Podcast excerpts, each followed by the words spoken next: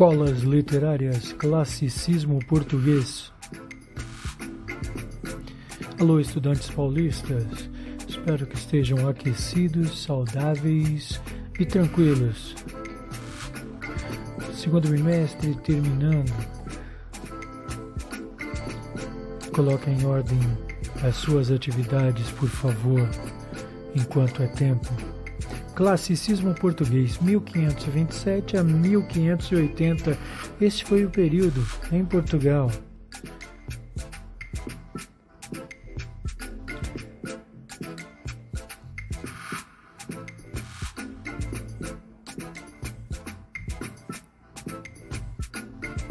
O classicismo iniciou-se em Portugal entre o período citado anteriormente, 1537 e 1580. Como marco inicial, ele teve a chegada do poeta Francisco Sá de Miranda, que estava pela Itália e aprendeu com o humanismo italiano uma nova forma de poesia, chamada Dolce Stile Nuevo, doce estilo novo. O Brasil ainda não havia sido descoberto, então O tal novo modelo de poesia baseava-se na forma fixa do soneto, dois quartetos e dois tercetos, nos versos decassílabos e na oitava rima. Ó oh, coisas todas vãs, todas mudáveis, qual é o coração em que em vós confia? Passando um dia vai, passa outro dia, incertos todos mais que ao vento as naves. Eu vi já por aqui sombras e flores, vi águas e vi fontes, vi verdura. As aves vi cantar todas d'amores. Veja, o soneto de Sá de Miranda, um quarteto, ou seja, uma estrofe com quatro versos, e um terceto, ou seja, uma estrofe com três versos os poemas eram dessa forma: dois quartetos, dois tercetos. Eu coloquei como exemplos apenas um de cada desse soneto de Sá de Miranda, que foi o português que trouxe o classicismo para Portugal. Entretanto, essa figura a qual vocês enxergam nesse instante, Luiz Vaz de Camões, foi o cara que deu luz, fama, notoriedade à literatura portuguesa a grande obra de Camões se chama Os Lusíadas, uma epopeia classicista na qual ele narra a viagem do almirante português Vasco da Gama às Índias.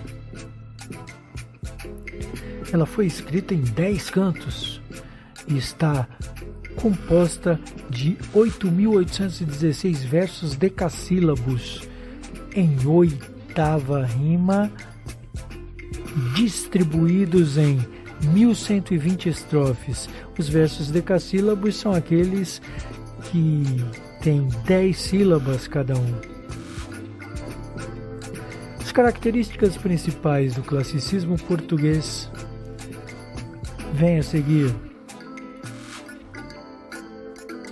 O antropocentrismo, é claro, eles continuam a acreditar que o homem é mais importante do que Deus, é o centro de tudo, é ele quem deve modificar a natureza e o planeta.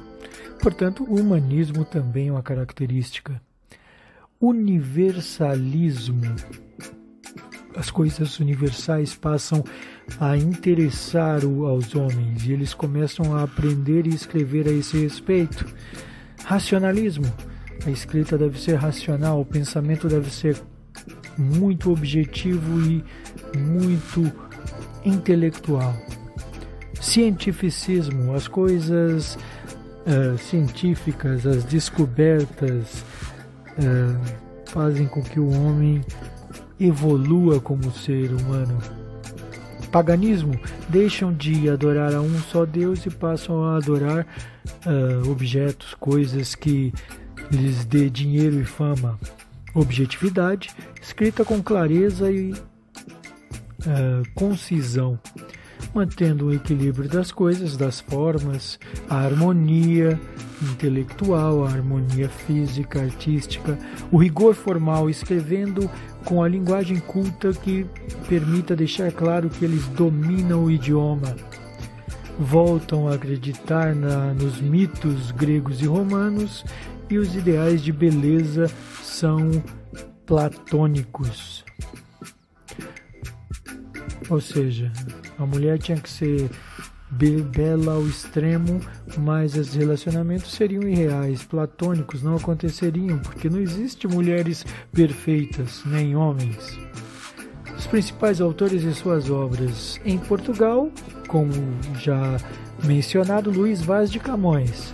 Na Espanha, Miguel de Cervantes com Dom Quixote de la Mancha.